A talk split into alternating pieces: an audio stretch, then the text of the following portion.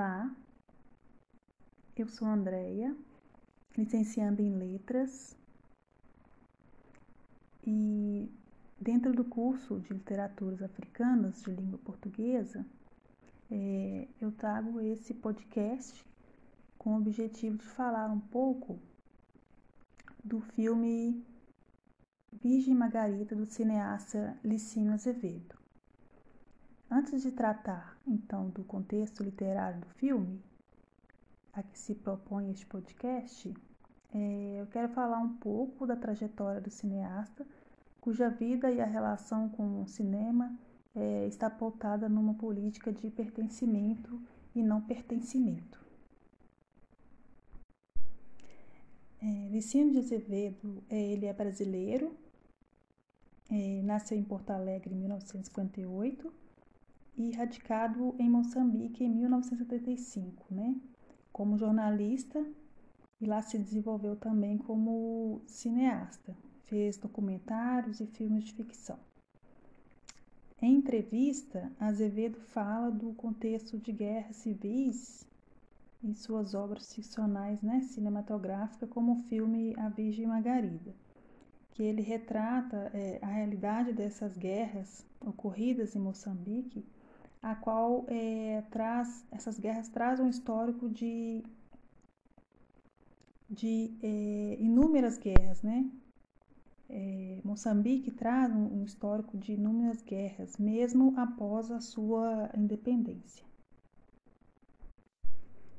Trazendo um pouco então da, do contexto político né, de Moçambique e a, a relação com o filme, é, após a independência de Moçambique, né, o país passa é, às mãos de uma nova administração nacional, né, que são os membros do Frelimo. No filme, é, essa nova administração, esse novo poder político nacional, é, ele pretende é, implantar na população um sentimento de nacionalismo.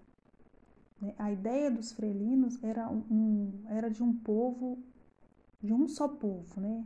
Né? não só a ideia, não a ideia de, de, de tribos, mas de uma só cultura, que é a cultura moçambicana. Nesse sentido, então, os valores, as crenças, a individualidade, a identidade, particularidade né, de determinadas comunidades eram deixadas de lado, né, deixariam de existir para se tornarem uma, uma nação mo, eh, moçambicana. A ideia, então, de, nacionalismo, a ideia nacionalista, neste caso, ela torna-se torna essa nova liderança política, né? É, os mesmos colonos que já antes des, é, desconsideravam totalmente o colonizado, até mesmo é, como seres humanos. Nesse caso, o poder só mudou de mão, mas continua é, oprimindo. O cinema, no entanto, ele tem um, um papel político que, assim como grande parte né, da cultura é, ocidental, sempre tiveram é, grande visibilidade e prestígio, sobretudo a partir de uma única perspectiva, né, que é daquele que é de fora. É, como nos filmes da Disney, por exemplo, é, com suas princesas e heróis brancos e bonzinhos, né? Ou mesmo no filme né, do Tarzan, que é da, da década de 10 de 1900, em que é, retrata o outro a partir de uma visão estereotipada, né? É, beirando ao, ao exótico. Licina Azevedo, então, ele traz é, no filme né, Virgem Margarida é, algumas estratégias é, cinematográficas como a liberdade de atuação dos personagens e suas multifacetas, com histórias que facilmente o espectador pode referenciar de alguma forma, né?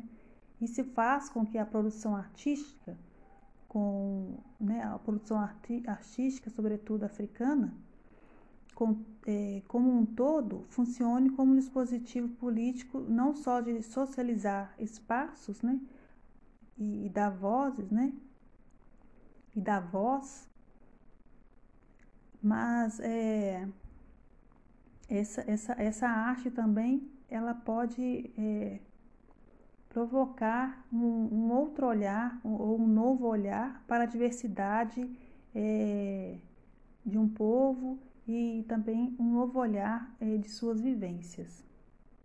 Além de funcionar também como um espaço de denúncias de políticas controversas.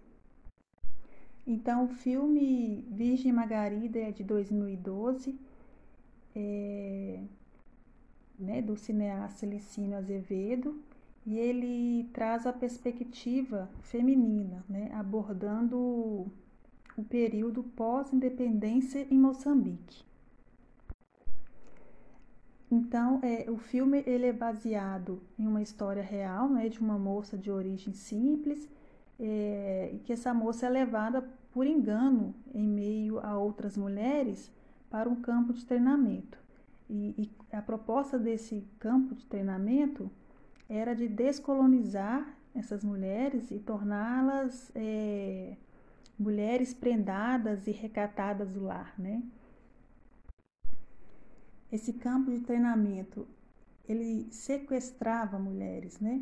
Que de acordo com, com as ideologias da nova administração, né? Do novo poder instaurado em Moçambique pós-guerra, pós-independência, é, né? Então essas mulheres estariam sendo retiradas da sociedade porque elas seriam a causa da desmoralização social. Né? Então, portanto, elas deveriam ser moldadas ao molde de uma nação, né? É, onde, onde as mulheres servem a seus maridos e cuidam do lar. Né? É, é, o nome dado a essas mulheres, é, essas mulheres eram chamadas de mulheres novas, né? elas eram modificadas é, por um novo sistema implantado. Então, no filme, a cena é, em que as mulheres são comandadas por, por outras mulheres, né?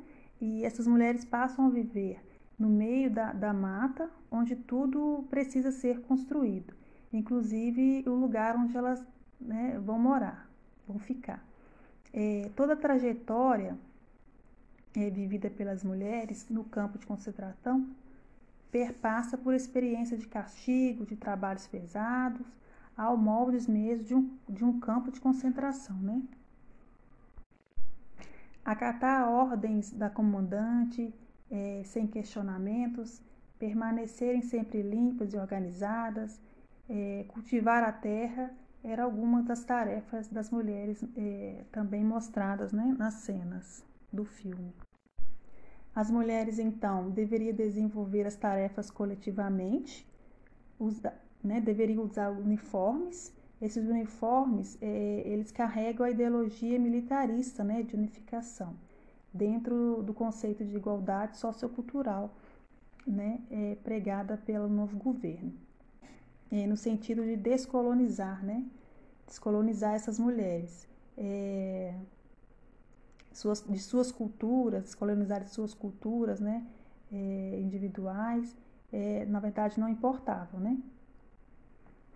É, outra cena do filme mostra um pequeno grupo de mulheres com vestimentas diferentes e pinturas no rosto, é, o que sugere é, os, as diferentes culturas e a diversidade né, entre aquele grupo de mulheres que estavam sendo levadas para o campo de treinamento.